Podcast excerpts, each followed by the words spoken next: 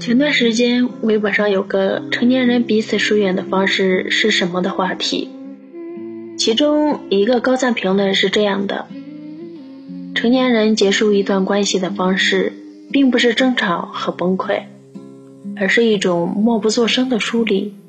深以为然。也许你会有这样的经历：当我们回首往事，很多熟悉的场景和面孔从脑海中一一掠过。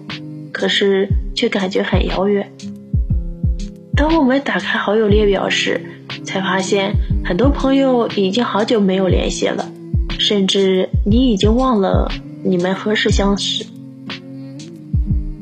又为何离开？成年人总是走着走着就悄悄散了。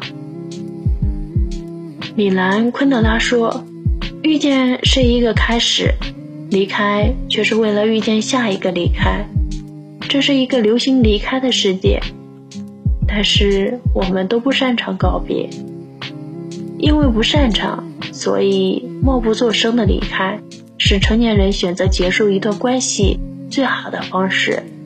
虽有失落，但人生总要一程又一程。夜里突然想起你，我们好久没再聊语音。还记得大学的时候同吃同住的场景，你兴奋地跟我说：“我一定要当你这辈子唯一的伴娘。”这段话还隐隐于耳。转眼毕业，各奔东西。一开始我们还随时聊聊近况，聊聊未来。不知什么时候起，聊天记录停留在几天前、一个月前，到现在，一晃就是半年。在朋友圈里，我试图描绘出你人生的轨迹。原来你已经换了两个工作了，我不知道。原来你新交了几个朋友，我不认识。原来你常常旅游，都是我没去过的地方。玉石雨夜，只能默默点赞，不知道该说什么。偶尔我还会给你发一条信息，你没回。我也默契的没有再发。有时我提出到彼此的城市玩，你回应着忘了，我也不会再主动提起。我们的对话从口无遮拦、脏话连篇到礼貌问候、呵呵结束。沉默是成年人最大的哭声。想起了泰戈尔的那首诗：世界上最遥远的距离，不是树与树的距离。而是同根生长的树枝，却无法在风中相依。也不知道曾几何时开始，我越来越不愿意和身边的朋友讲话，而是把所有的一切都藏在心里，默默承受委屈与不解。有人说，从好朋友到陌生人，不经意之间就走散了。可比这更让人无奈的是，成年人之间的沉默。一句话就够了。有人曾经在网上问自己不小心伤害了好朋友，愿意放下一切向他道歉，求得他的原谅，请问要怎么做？评论区一个回复很扎心：和好简单，如初却很难。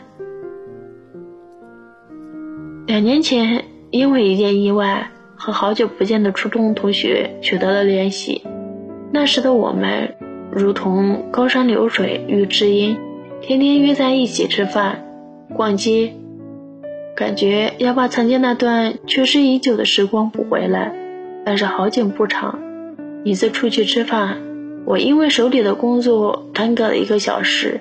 等我到的时候，朋友怒气冲冲地说：“下次再也不要等你了，太累了。”我连忙道歉：“下次不会了，不会了。”但是。